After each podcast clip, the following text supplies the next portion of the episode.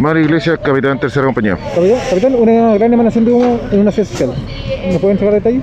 Sí, fuimos despachados a la sede social ¿cierto? de esta población, donde al llegar se desprendía gran cantidad de humo en la parte del entretecho, que era producto del papel filtro y unas planchas de USB que ardían en el- la parte del ducto de acorde de gases.